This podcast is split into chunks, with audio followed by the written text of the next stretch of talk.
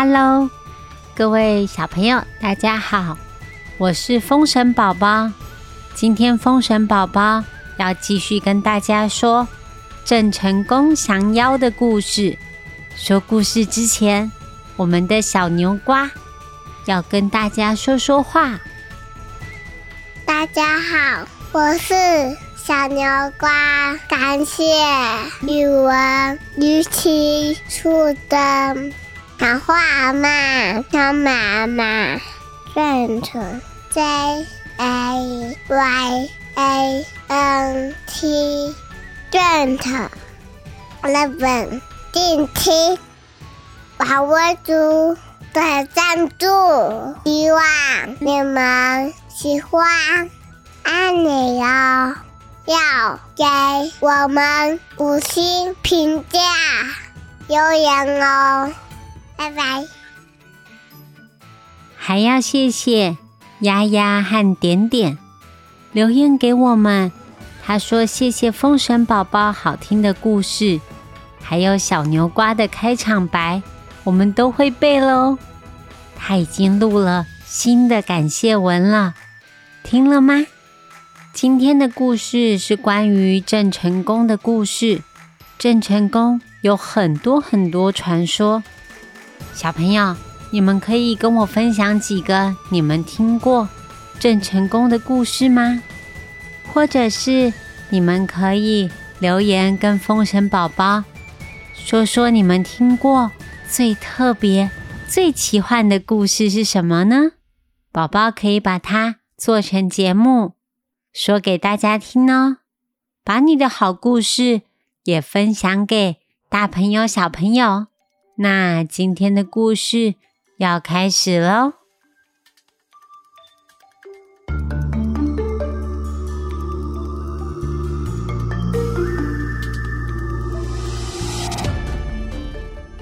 上回说到，莺歌西西还有鸳鸯品品。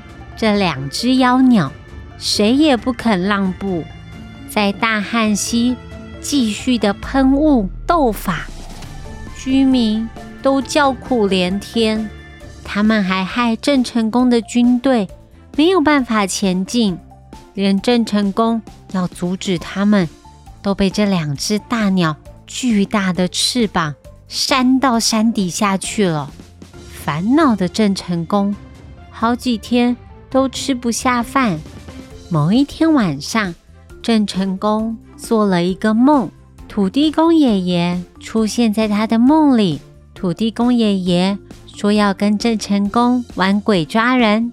土地公爷爷一直跑，一直跑，郑成功在后面一直追他。突然，土地公跑到巨大的大炮后面，然后就消失了。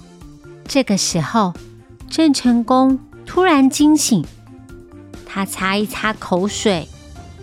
土地公跑到他的军队的大炮后面，难道是要暗示他军队里的大炮可以对付那两只小鸟吗？哦，不是，是超级无敌的大鸟。郑成功赶紧命人把大炮。扛上车，他们趁着天色还没有完全亮的时候，带着士兵和大炮，重新往山顶上爬呀爬，寻找一个合适的攻击位置。终于，两只妖鸟出现了，莺歌西西还有鸳鸯品品，他们两个还在斗嘴。边斗嘴，嘴里还吐出浓浓的浓雾，又是妖术，又是浓雾的。这个时候，郑成功说话了：“大胆妖鸟，赶快住手，要不然你们就有苦头吃了。”莺歌嘻嘻在旁边偷笑，他觉得郑成功实在是不自量力。谁要吃苦头还不一定呢。莺歌西西，他的身体在半空中旋转了一圈，然后往郑成功那边扑过去。郑成功大喊着：“大家准备发射！”砰的一声，大炮在英哥西西的耳朵旁边炸开了，他吓得毛都竖起来。到底怎么回事啊？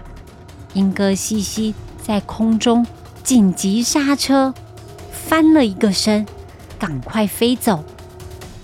鸳鸯看到英哥这么狼狈，他在旁边哈哈大笑，但是。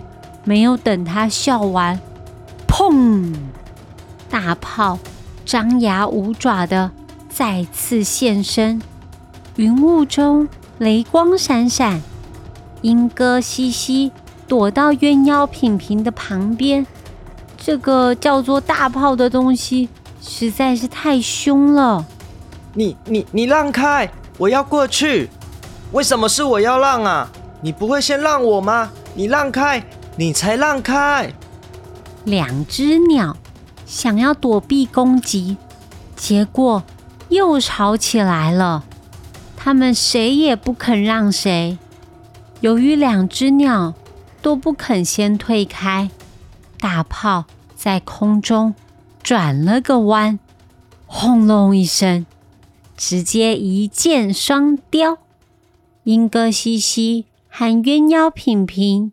满脸都是炮灰，他们从半空上掉了下来，掉到了大汉溪的两旁。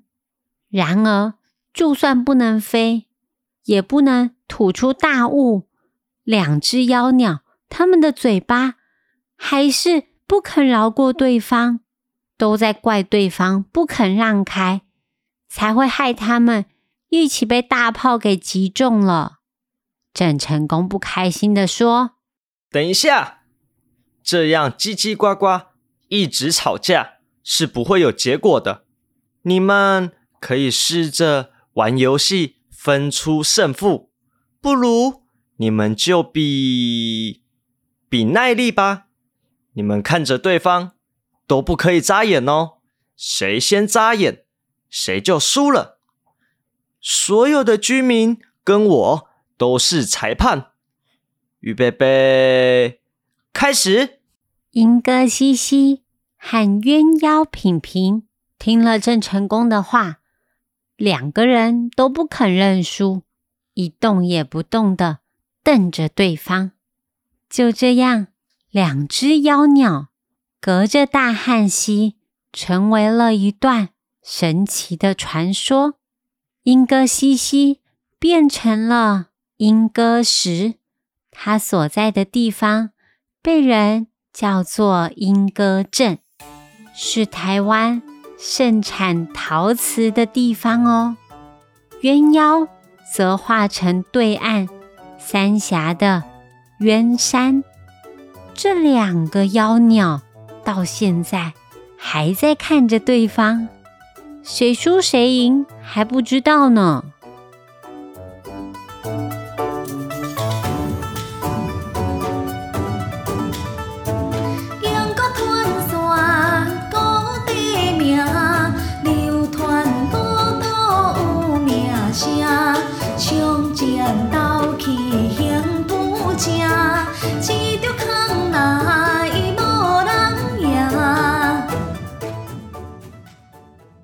好啦，小朋友，今天的故事先说到这里。今天要问大家的问题是：土地公爷爷到郑成功的梦里，要郑成功跟他玩什么游戏啊？就是宝宝小时候超喜欢玩的游戏哦。